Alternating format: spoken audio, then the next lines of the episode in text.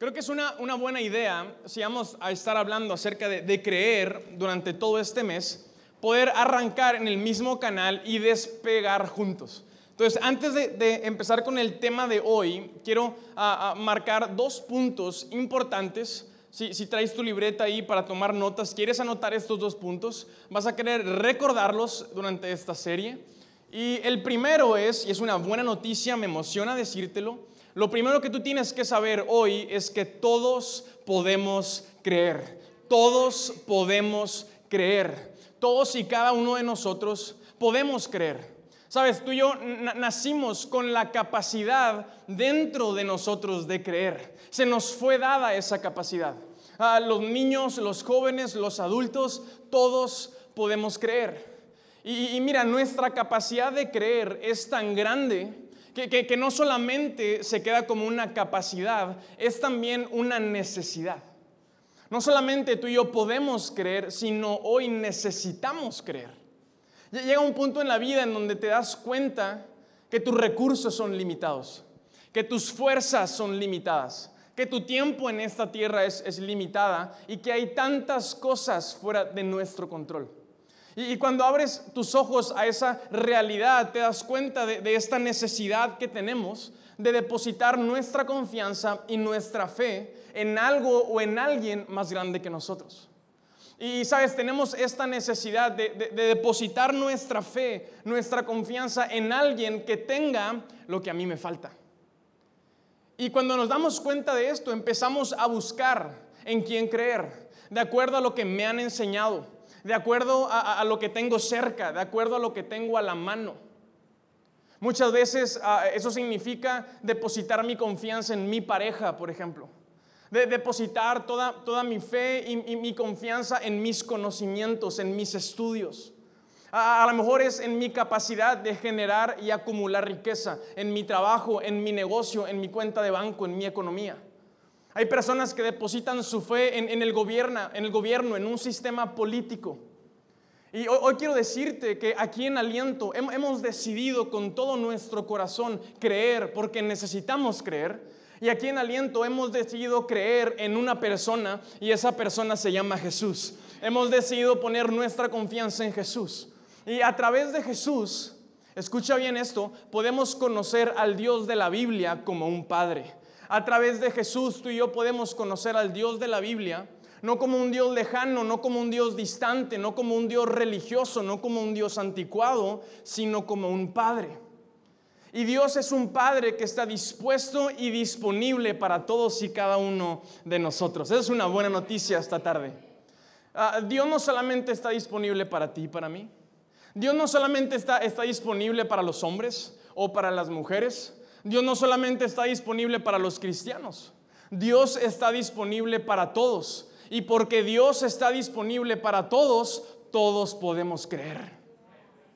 Voy a repetir una vez más esta tarde. Porque Dios es un Padre bueno que está disponible para todos. Por esa razón tú y yo podemos llegar a este lugar y podemos creer. Todos podemos creer. Número dos, creer es importante. Lo que tú y yo creemos importa. Lo que tú y yo creemos determina cómo vivimos.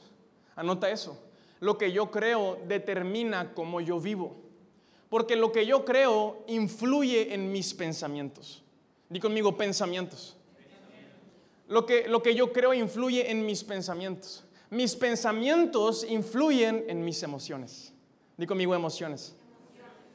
Y mis emociones influyen en mis decisiones. Entonces, lo que yo creo impacta mi mente, impacta mis pensamientos, impacta mis emociones, impacta mi voluntad. Por eso lo que creemos importa. Y porque lo que creemos importa, por eso durante este mes, juntos, con un corazón humilde, vamos a, número uno, aprender a creer.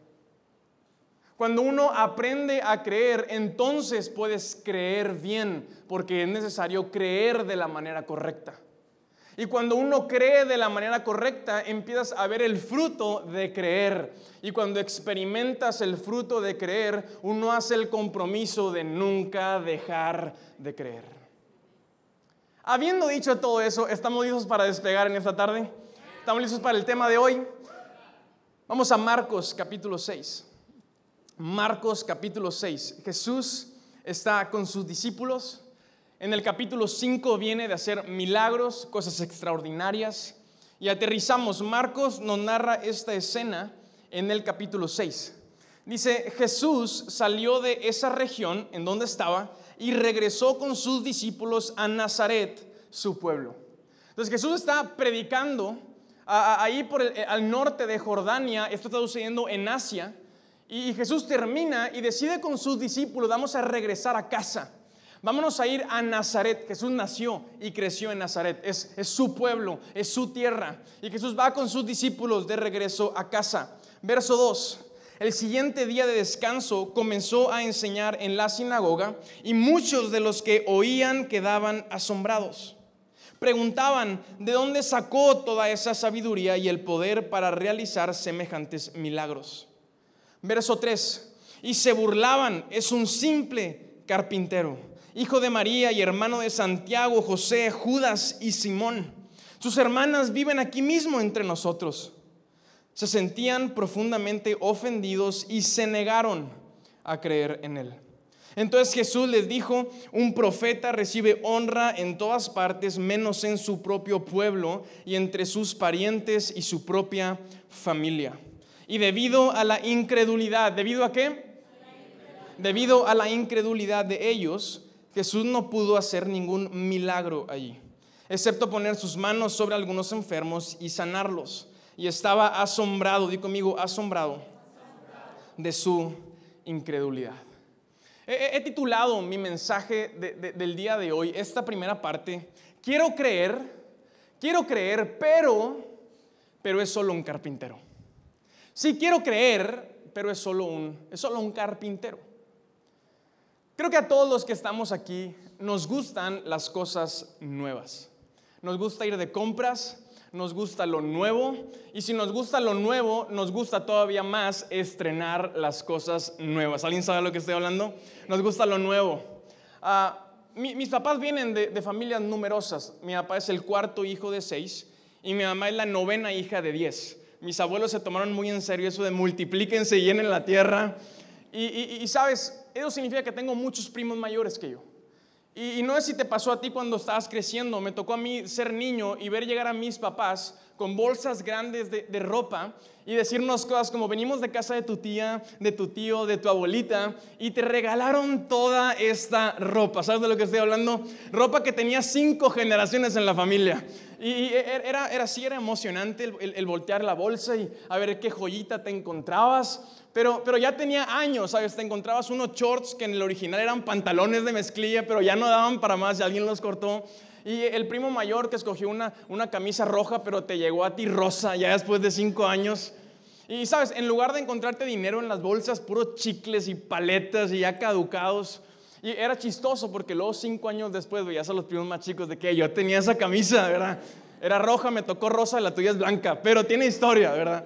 Y, y, sabes, se agradece, se agradece el donativo familiar, pero, pero tenemos que reconocer, la neta, siendo honestos, que no hay nada como ir tú a la tienda, escoger el color que tú quieres, el diseño que tú quieres, el tamaño que tú quieres, comprarlo y saber y planear cuándo vas a estrenarlo o no comprar algo en línea y que te llegue el paquete y poder desempacarlo. Mi papá la primera vez que pidió algo de Amazon guardó el paquete. O sea, estaba tan emocionado que se quedó con el empaque. yo, papá, ¿qué estás haciendo? Es basura. Es mi primer paquete en línea. Ah, porque nos emociona. No, no, no, estamos expectantes. Cuando estamos con lo nuevo, ponemos atención hasta en los detalles y decimos cosas como, esto huele a nuevo. ¿Has escuchado eso? Te subes a un carro, huele a nuevo. Hueles unos zapatos, huele a nuevo. No es que huele a nuevo, huele a limpio más bien, ¿verdad? Después subes un pollo loco al carro, te ponen los zapatos sin calcetines y no es que huele a viejo, huele a sucio, apesta. Pero cuando, cuando estamos estrenando lo nuevo, lo nuevo, ponemos atención hasta en los más mínimos detalles. Valoramos lo nuevo. Lo, guardamos en un lugar especial en, nuestra casa, dentro de nosotros. Ahora, el tiempo, escucha, el tiempo es el enemigo de lo nuevo. El tiempo es el enemigo de lo nuevo. Conforme pasa el tiempo, algo sucede dentro de nosotros los seres humanos que eso que un día era nuevo, ahora empezamos a acostumbrarnos. Lo empezamos a ver diferente, perdemos ese asombro, ese brillo, dejamos de valorarlo como antes. No perdió su propósito, no se descompuso, no, no, no, no te falló. No, no, es que llegó mal a la pieza, es que simplemente, ¿qué pasó? Pasó el tiempo. Y dejaste de sentir lo que sentías antes. Y esto tiene un nombre, es el problema de la familiaridad. Es que nos hemos vuelto demasiado familiarizados. Lo veo todos los días, convivo con él todos los días, lo uso todos los días. El problema de la familiaridad. Llegó la costumbre, perdí el asombro, perdí el brillo. Sucede con cosas, sucede con personas, con sueños, con proyectos, con ideales, con convicciones. El problema de la familiaridad. Y lo más grave de esto es que podemos tener las manos, puedes tener hoy tú las manos llenas de cosas extraordinarias. Puedes tener una familia extraordinaria, ser parte de una iglesia extraordinaria. Puedes tener hijos extraordinarios, un trabajo, un proyecto, un sueño, pero por la costumbre, por el problema de la familiaridad, vemos eso extraordinario como algo simplemente y sencillamente ordinario. Y sabes, cuando, cuando leo Marcos capítulo 6, puedo ver que, que, esta escena que nos narra Marcos está repleta de esto. Un capítulo antes Jesús hace tres milagros. Termina y junta a sus discípulos y le dice, vamos a regresar a casa. Quiero ir con mi mamá, quiero ir con mis hermanos, quiero ir al lugar, a mi pueblo donde yo crecí, a mi tierra. Y Jesús va a Nazaret. Y Jesús está ahí predicando y enseñando. ¿Y que nos muestra Marcos? Que las personas que estaban en Nazaret, con las, las que él creció, su pueblo, empezaron a burlarse de Jesús. ¿Cómo va a enseñarme él eso? ¿Cómo, va a venir aquí a decirnos eso si yo lo conozco? Decían, es solo un carpintero.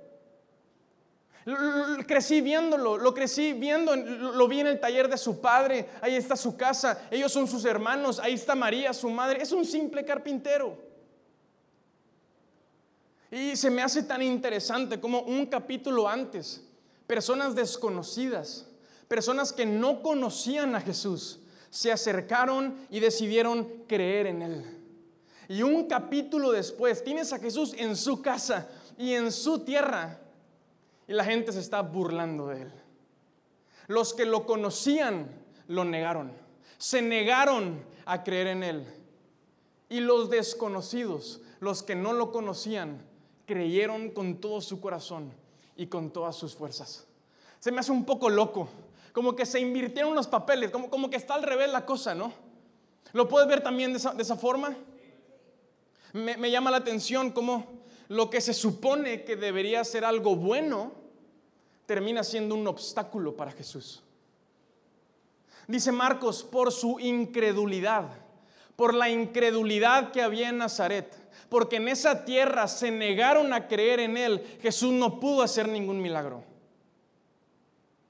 Lo que supone debería ser algo bueno. Lo conoces, jugaste con Él, lo que debería significar familia, confianza, devoción, temor reverente, solemnidad, lo que debería significar amistad y amor, lo que supone debería ser algo bueno, en Marcos capítulo 6 vemos que termina siendo un obstáculo para que Jesús cumpla su propósito, cumpla su misión y haga lo que Él quiere y puede hacer en Nazaret. Cierra diciendo Marcos, Jesús estaba asombrado por su incredulidad. Y sabes, lo, que quiero hacer con este mensaje es que podamos abrir nuestros ojos y darnos cuenta que lo que fue una realidad en Nazaret hace miles de años sigue siendo una realidad a miles de kilómetros aquí en nuestra tierra, aquí en nuestra ciudad y en una de esas aquí en nuestra comunidad entre nosotros. Ciertamente tú y yo, tú y yo no crecimos viendo a un Jesús de carne y hueso como ese pueblo en Nazaret. Ciertamente tú y yo no crecimos viendo a un Jesús en el taller de su padre aprendiendo un oficio. No conocimos viendo a su madre, a sus hermanos, yendo a comer a su casa. Pero sabes, tú y yo nos ha tocado crecer desde el día que nacimos, antes de nacer. Hemos sido abrazados y marcados, escucha, por una cultura sumamente religiosa. Nos ha tocado crecer en un país, en, un México, en un Latinoamérica marcado por una cultura sumamente, extremadamente religiosa. Y no nos tocó ver a un Jesús de carne y hueso, pero desde el momento en que nacimos nos tocó ver esos símbolos, esas tradiciones y esos rituales de la religión. Me atrevo a decir hoy acá, y no lo digo a la ligera, lo más probable es que todos y cada uno de los que hoy estamos aquí crecimos escuchando esta, esta palabra de cuatro letras, Dios. Algo escuchaste de esa palabra, pero creciste escuchándola. Crecimos escuchando en una cultura que habla, que grita constantemente acerca de un Dios. A lo mejor de niño nadie te preguntó, pero te bautizaron.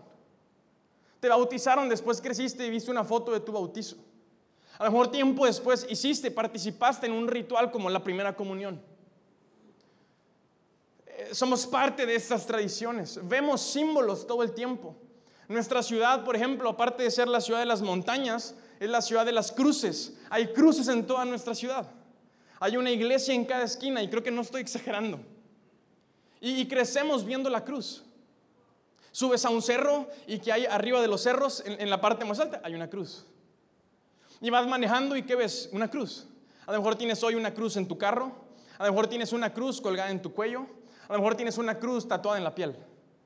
Y no te estoy juzgando, no te estoy condenando, simplemente estoy hablando de lo que creo que es una realidad en nuestra cultura mexicana y, latina. Crecemos viendo estos símbolos. Crecemos sabiendo que hay un libro que se llama la Biblia y a lo mejor te tocó crecer en una casa donde hay una Biblia abierta, quién sabe dónde está abierta y por qué está abierta y quién la lee, pero ahí está abierta. Y es un libro que habla acerca de un Dios. Nos juntamos una vez al año en Navidad para celebrar. Siempre alguna tía o tío que recuerda en Navidad, hoy es el nacimiento de Jesús. Y nos reunimos cada año. Es parte de una tradición. Y somos, somos parte de esta experiencia, de, esta cultura mexicana que, que, ha crecido abrazados y marcados por la religión. Y así como estoy seguro que has escuchado y creciste escuchando sobre la religión, estoy seguro que en algún punto la misma religión desarrolló traumas en tu vida. En algún punto, una de dos, o fuiste herido por la religión, porque te pusieron estándares inalcanzables, porque usaron la palabra de Dios para avergonzarte o para condenarte, porque te excluyeron, porque te cerraron las puertas, porque alguien te falló, te traicionó. O estamos heridos o estamos acostumbrados por la religión. Porque la religión no solamente hiere, la, la religión también es una inyección que anestesia nuestro corazón. Y hoy podemos estar tú y yo acostumbrados acostumbrados a ver la cruz, acostumbrados a venir a reuniones como estas en la iglesia los domingos, acostumbrados a prácticas como la oración, acostumbrados a prácticas como la adoración, a ver ese libro que se llama la Biblia, a escuchar acerca de Dios. Y estamos hoy o heridos o, acostumbrados. Y sabes, llega un punto en la vida en donde queremos creer. A mí no me cabe la, menor duda de que tú y yo queremos creer. Yo no tengo la menor duda de que mi generación, mis amigos quieren creer. Mis amigos que se están casando quieren creer. Sus papás quieren creer. Nuestra ciudad quiere creer porque no solamente podemos hacerlo, necesitamos hacerlo. El problema es que cuando llega ese momento, justo como en Nazaret, terminamos diciendo las mismas palabras. Quiero creer y estoy buscando creer, pero, pero es solo un carpintero. Tengo toda la vida escuchando sobre Dios. Tengo toda la vida yendo a la iglesia o huyendo de la iglesia. Tengo toda la vida anestesiado o herido. Y lo que se supone, lo que se supone debería ser algo bueno, termina siendo un obstáculo para que Jesús cumpla su propósito y su misión en nuestras vidas, en nuestras familias y en nuestra iglesia. Ahora, habiendo dicho esto, yo quiero recordarte hoy, y tú quieres escuchar esto, yo quiero recordarte a lo que es bien importante. Yo quiero recordarte que la religión no creó los cielos ni la tierra. Yo quiero recordarte que la religión no envió a su único hijo llamado Jesús para morir en la cruz y darnos vida eterna. La religión no se hizo de carne y hueso y vino a la tierra a caminar, a predicar, a hacer milagros y a entregarse de manera voluntaria en la cruz del Calvario para después resucitar y dejar una tumba vacía. Y la religión, la religión no tiene poder. La religión está muerta.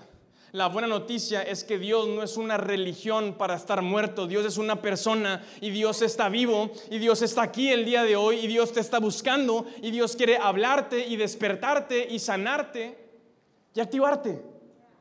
Y me encanta, lo hermoso del Evangelio es que sí, Jesús sí era un carpintero pero al mismo tiempo que era un carpintero, era el rey de reyes, el señor de señores, el hijo de Dios, el que más tarde iba a morir y a resucitar. Es el carpintero, pero también es el hijo del hombre, es el cordero, es Jesús.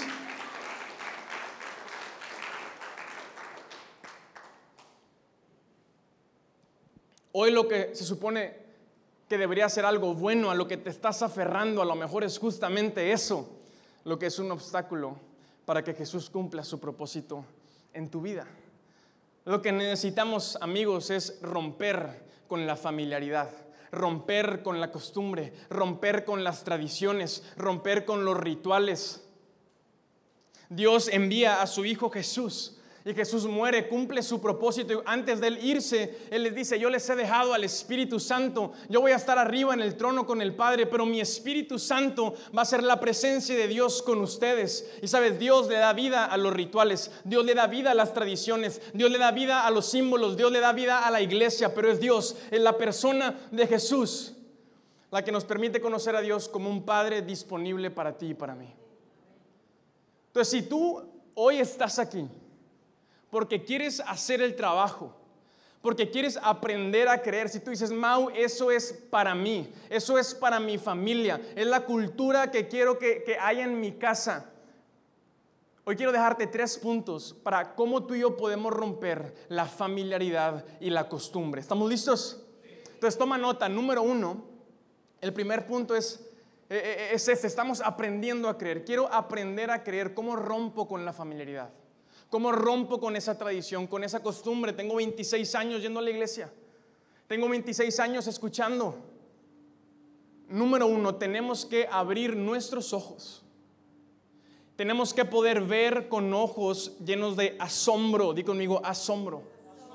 Vamos, vamos, estamos juntos en esto y podemos hacerlo mejor. ¿Puedes apoyarme un poco esta tarde? Me quedan 12 minutos, entonces vamos a darle. Porque me quedan dos puntos más. Di conmigo, asombro. Di conmigo expectativa. Cuando llenamos nuestros ojos de asombro y expectativa, eso mata la familiaridad. Ahora, la, la, expectativa no es una emoción, la expectativa es una convicción. Porque no necesito sentirlo para llenarme de expectativa. No, no dependo de mis emociones. No, no, es una, es, una, es una convicción. Yo decido llenarme de expectativa. Yo decido ver la vida con ojos de asombro. Yo decido ver a mi esposa todos los días con ojos de asombro.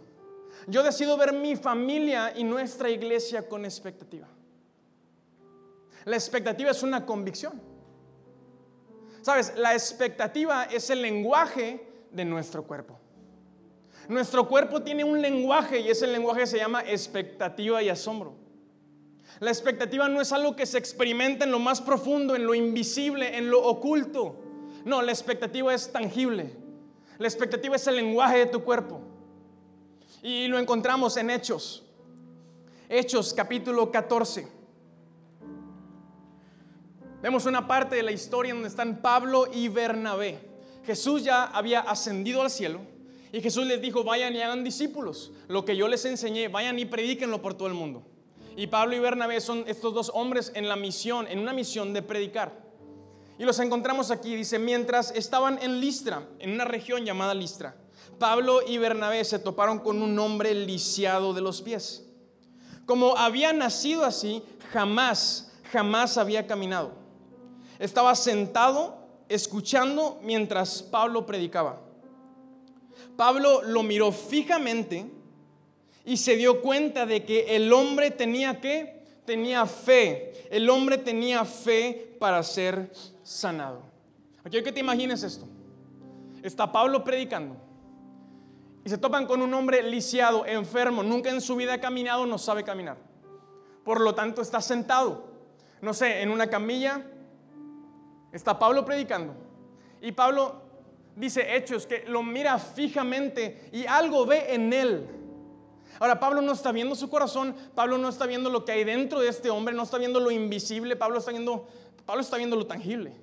Pablo está viendo su cara, Pablo está viendo sus ojos, su mirada. Pablo está viendo su lenguaje corporal y vaya, lo tenía limitado. Este hombre está lisiado, está sentado. Está viendo algo en sus hombros, en sus brazos. Algo está viendo en él. Pero Pablo en el momento en que lo ve dice, este hombre tiene que, tiene fe para ser sanado. Así se ve la expectativa. Así se ve una persona llena de asombro. Es algo que puedes notar. Y Pablo está viéndolo y dice, este hombre quiere creer, este hombre está expectante, este hombre está dispuesto a creer, este hombre está lleno de expectativa. Ahora, hay personas que viven creyendo, creyendo esta frase que dice, ver para creer. ¿Has escuchado eso? Ver, o sea, primero me lo enseñas, primero lo recibo y después te creo, ¿sí? Pero la fe no funciona así.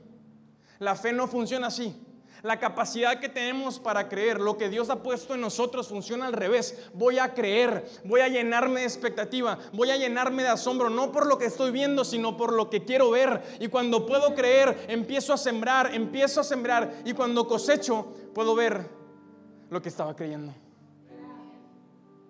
Voy a creer, no en lo que veo, sino en lo que quiero ver. Voy a creer en el matrimonio en el que quiero tener, en las relaciones que, quiero desarrollar, en cómo quiero que estén mis hijos, mi iglesia, mi ciudad. Voy a primero ver con asombro, creer con asombro, con expectativa, para después ver. Es el lenguaje de nuestro cuerpo. Y lo tenemos dentro. ¿Alguna vez has, visto algún niño en, en, Navidad a punto de abrir sus regalos ahí en el pino? ¿Ha visto esos niños en Navidad? ¿Cómo están esos niños? ¿Emocionados? Yo me acuerdo cuando, cuando era un niño y, vengo una vez más de una familia numerosa. Nos juntábamos en casa de mi, abuelita, 20, 30 nietos chiquillos. Y a las 12 nos subían al cuarto de mi abuela en un segundo piso porque ahí viene Santa. Y llegaba y algún tío tocaba la puerta bien fuerte y le hacía como Santo Claus. Obviamente el tío más panzón de todos, era así con esa voz grave. Y llegó Santa Claus y estábamos vueltos locos arriba. Pero no puedes hacer ruido, porque si no Santa se va. Y estábamos ahí con los primos mayores y después Santa se iba y nos abrían la puerta y era una avalancha de niños bajando, unos arriba de otros. Y llegábamos a la sala y, quiero que te imagines 30, 40 regalos. Y el pino más grande que, te puedes imaginar, mi abuelo sentado ahí.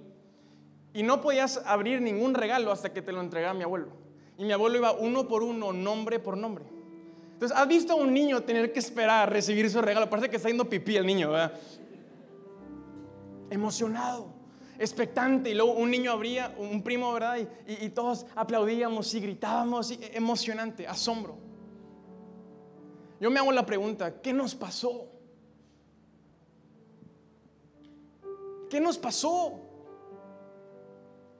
¿En qué momento lo perdimos, lo descuidamos? ¿En qué momento nos lo robaron? Ahí está dentro de ti, ahí sigue, pero ¿dónde está? Puedes verlo el día de hoy. ¿Sabes dónde está? Esa capacidad de emocionarte, esa capacidad de ver la vida con asombro, de despertar y decir, estoy vivo. Qué hermosa mañana, qué hermosos cerros, qué hermosa la mujer al lado de quien me desperté, qué hermosos mis hijos, mi casa. ¿Dónde está? Familia, ¿dónde está? Porque Dios la puso dentro de ti, no para que la desperdiciáramos, no, para que nos la robaran, no para que la perdiéramos, para que disfrutáramos la vida que Él nos dio en la cruz. ¿Dónde está esa, ese asombro? ¿Dónde está esa expectativa? ¿Dejaste que te la quitaran porque te hirieron? ¿Dejaste que esa anestesia religiosa te la robara?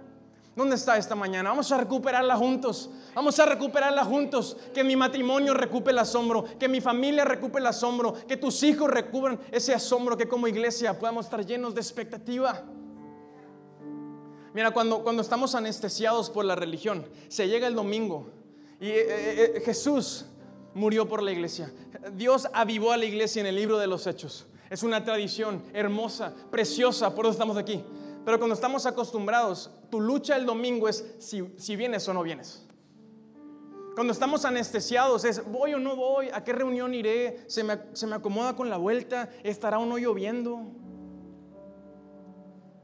Pero cuando hay asombro, cuando hay expectativa, cuando volteas a ver la cruz y no la ves como un simple símbolo, sino ves la cruz como una cruz que tenía tu nombre, pero la tomó Jesús por ti y ahí te dio perdón, gracia, misericordia, bondad. Entonces dices, si Dios va a estar ahí en esa casa, nos vemos a las 11 y nos vemos a la 1. Yo de ni loco me la pierdo. Si es un día a la semana y Dios va a estar ahí y Dios puede hacer todo nuevo y Dios conoce mi necesidad específica y Dios quiere hablarme, Dios quiere bendecirme, Dios quiere formarme. Si va a haber más voces levantando el nombre de Jesús, ahí voy a estar yo. Voy a estar a las 11 y voy a estar a la 1. No sé si me estoy, me estoy explicando lo que quiero decir esta tarde. Así se ve el asombro, así se ve la expectativa. Número dos, tenemos que escuchar con atención. Toma nota, número dos, escuchar con atención. Quiero creer, quiero aprender a creer, tenemos que escuchar, escuchar con atención. Vamos a, Marcos capítulo 4. Jesús está hablando y, y Jesús dice, presten mucha atención. Di conmigo, atención. Presten atención a lo que oyen. Cuanto más atentamente escuchen, tanto más entendimiento les será dado y se les dará aún. Ahora, este es un principio de la Biblia. Para la vida. Jesús no está hablando aquí de religión. Es un principio. Jesús te está diciendo, si tú escuchas con atención, vas a entender más. Y todavía después se te será revelado más. Escuchemos con atención, dice Jesús. Es, un buen principio, aplícalo. Y luego Jesús apunta hacia él mismo y, y, termina diciendo, a los que escuchan mis enseñanzas, porque puedes escuchar muchas enseñanzas, pero Jesús dice, a los que escuchan mis enseñanzas, se les dará más entendimiento. Pero a los que no escuchan, se les quitará lo poco que entienden. Jesús después lo voltea y dice, bueno, cuando se trata de mí, cuando se trata de mis enseñanzas, cuando se trata de lo que yo te he hablado, si escuchas con atención, más se te será revelado. Pero aquellos que no escuchan con atención, se les quitará lo poco que entienden. ¿Cuál es la diferencia entre escuchar y escuchar con atención? No se trata de la capacidad de escuchar. No necesitas otra oreja para escuchar con atención. Con las dos orejotas que tienes es suficiente. ¿Cuál es la diferencia entre escuchar y escuchar con atención? La diferencia es el tiempo que estás dispuesto a pasar escuchando. Escuchar se trata más de agenda, de tiempo, de prioridades, que de tu capacidad de escuchar. Escuchar con atención es estar presente. Aquí estoy y voy a escucharte. No tengo prisa. Mi agenda está vacía. La tienes tú háblame, quiero escucharte. Voy a escuchar con atención porque no estoy pensando en otra cosa. Porque no estoy pensando en otros pendientes. Porque no me estoy fijando qué horas son para que esto se termine. Escuchar con atención es, tienes mi tiempo. Habla de prioridades. Habla de, cuando uno escucha, muestras interés. Pero cuando escuchas con atención, estás mostrando que te importa. ¿Entendemos esa diferencia? Escuchar con atención. Y mira, cuando tú estás lleno de asombro y lleno de expectativa, estás en el mejor lugar para escuchar con atención. Puedes aplicarlo en tu familia, no solamente en tu relación con Dios. Yo puedo sentarme una tarde de esta semana con mi esposa en la terraza, una tarde fresca, lluviosa, tomándonos un café. Puedo verla con ojos de asombro. No la veo como cualquier mujer. La veo como mi esposa con la mujer de mi vida, con la que voy a pasar el resto de mis días. La veo como una mujer capaz, asombrosa, talentosa, llena, llena de habilidades. Lo que agarra lo construye, lo que tiene lo perfecciona, cocina riquísimo, plancha impecable. ¿Te estás dando cuenta? Expectativa, asombro. No la estoy viendo como cualquier persona. Hay asombro dentro de mí. Y cuando estoy ahí puedo decirle, quiero escucharte con atención. No estoy pensando en el trabajo, no estoy pensando en otra cosa, no tengo mi celular en la mesa te estoy escuchando. Háblame. Y señores, si puedo darle un consejo, cuando escuchas a tu esposa con atención, las cosas mejoran. Porque si algo necesitan las mujeres es ser escuchadas. Cierro este ejemplo con esto. Cuando tú tienes sed, tú te sirves un vaso de agua y ese vaso de agua calma tu sed, ¿verdad?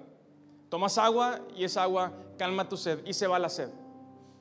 Cuando tú te acercas a Jesús y te acercas a la casa de Dios con asombro y con expectativa, cuando escuchas con atención y bebes del agua que Jesús te ofrece, Jesús te llena, pero el agua de Jesús no te quita la sed, te da más sed, te da más hambre, te apasiona, te enciende, quieres más, quiero más. Empecé a orar, quiero orar más. Empecé a adorar, quiero adorar más. Empecé a escuchar, quiero escuchar más. Empecé a experimentarlo, quiero experimentar más. Eso es lo que produce Jesús en nuestros corazones. No tienes sed porque no has probado de su agua. No tienes hambre porque dejaste de comer. Empecemos a comer, empecemos a beber y Él va a producir esa sed, esas ganas de más. Escuchemos con atención. Y número tres, corazones humildes. Digo conmigo, corazón. Corazón humilde. Cuando tú y yo tenemos un corazón humilde, eso hace toda la diferencia. En el capítulo 6 vemos a un Jesús que está en su pueblo, en su tierra, y las personas que lo están escuchando se están que burlando de él. No lo están ignorando, están que burlándose de él. Eres un simple carpintero. O sea, si me preguntas a mí, como que se les pasó la mano. No hay un temor reverente, no hay un respeto, no hay una honra por Jesús. Se están burlando de Él, con sus palabras, con sus acciones, con su actitud. Lo conocen, conocen a su familia, a su, a su casa, conocen a su madre y se están burlando de Él. En el capítulo 5, Jesús hace tres milagros. Se topa con tres personas. Número uno, un loco que tenía mucha necesidad, vagabundo. Número dos, se topa a Jairo, su hija estaba muy grave, estaba a punto de morir. Y número tres, se topa a una mujer enferma. Marcos nos da estos detalles en el capítulo 5. Dice, cuando Jesús llegó a esa región, ese hombre que tenía necesidad corrió hacia Jesús. No se conocían, pero corrió hacia Jesús. Y Marcos nos da este hermoso detalle. Y este hombre ahí delante de Jesús se inclinó ante él. Más adelante Jesús se topa a Jairo, otro hombre desconocido. Jairo se acerca a Jesús y Marcos una vez más nos da este detalle. Jairo se puso de rodillas ante Jesús. Y número tres, tenemos esta mujer enferma que toca el manto de Jesús. Están en medio de la multitud y Jesús pregunta, ¿quién me tocó? Y la mujer ve la oportunidad, se acerca, se hace presente en la escena y se postra. Marco nos dice una vez más, se postró, se puso de rodillas ante Jesús.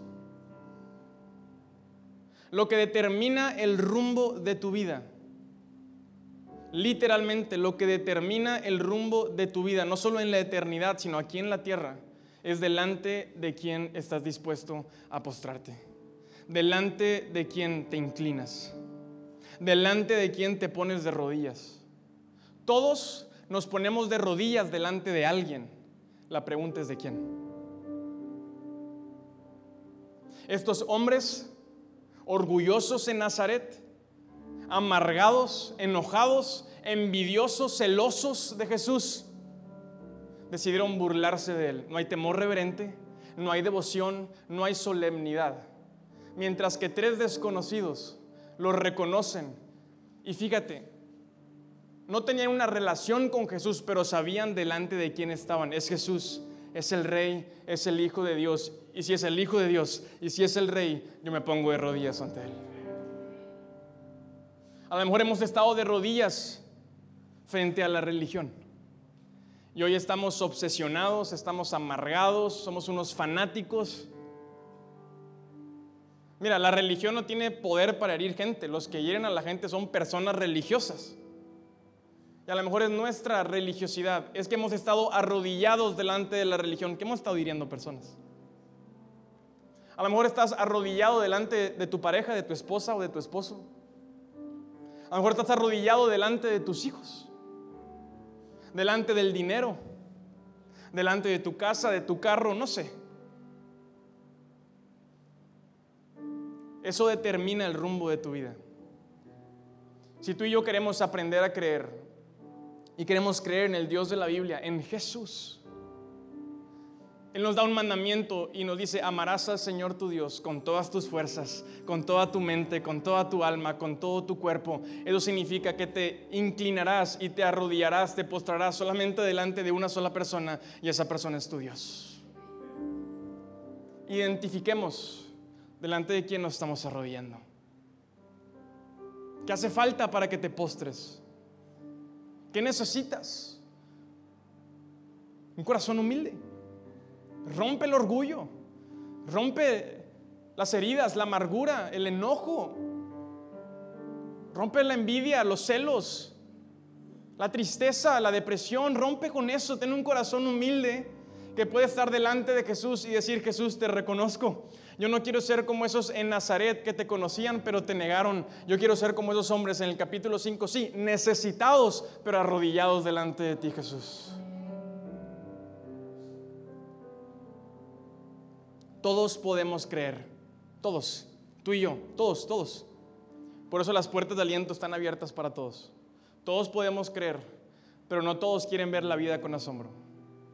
No todos quieren escuchar con atención, no todos quieren hacer un espacio en su agenda y no todos están dispuestos a, humillar su corazón y tener un corazón humilde. Llévate estos principios el día de hoy. Aplícalos no solo en tu relación con Dios. Mira, la palabra es tan hermosa que yo te animo a que apliques esto con tu familia. Papás, ve a tus hijos con asombro. Velos como campeones. Velos como personas que van a cambiar el mundo. Y no estoy jugando. ¿Me ves con cara de que estoy jugando? Velos como personas llenas de talentos, de propósito, Velos como árboles que van a crecer para dar fruto, como árboles que van a darle sombra a más personas, como personas que el día de mañana van a construir una mejor familia, una mejor sociedad. Escucha con atención a tus hijos. Siéntate, escucha qué, qué, problemas tienes, qué, qué, te preocupa. Vamos, sin juzgarlos, con atención, aquí estoy. A lo mejor te van a decir, papá, ya cómprame ropa nueva, nada más me están heredando mis primos, ¿verdad? Llévame a comprar algo nuevo. Escúchalos con atención y con un corazón humilde. Un corazón que está dispuesto a pedir perdón y a perdonar. No tenemos tiempo, iglesia, para guardar rencores. No tenemos tiempo para estar enojados entre nosotros. No tenemos tiempo para, para, tener enemigos. Vamos, no tenemos tiempo para esas cosas. Y tú tienes una vida, voy a cerrar con esto, tienes una vida y yo quiero verte disfrutarla y quiero verte sonreírte. Te estoy viendo. Y me gustaría ver a más de ustedes sonriendo. De verdad, con todo mi corazón te lo digo. Me gustaría ver a más de ustedes disfrutando esta vida. Estando aquí en casa, arrancando un nuevo mes, saludables. Me encantaría ver a más de ustedes sonriendo. Se acabó la pandemia, amigos, no te llegó la noticia. Estamos juntos otra vez.